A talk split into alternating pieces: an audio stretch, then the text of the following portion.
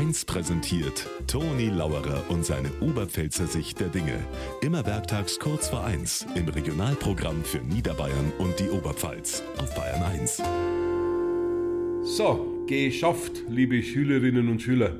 Ich wünsche euch schöne Ferien und ich hoffe natürlich, dass das Zeugnis gut ausgefallen ist. Ich hab's grad meinen Nachbarn verzählt, weil ein Schüler war, ich kann mich noch erinnern. Wenn's Zeugnis gegeben hat, ich hab vom Opa für jeden Einser eine D-Mark gekriegt und für jeden Zweier ein 50 Und dann haben wir allerweil was gekauft für meine Belohnung. Aha, hat der Nachbar gesagt, was hast du denn nachher da zum Beispiel gekauft? Mei, was man halt um ein 50 gekriegt hat.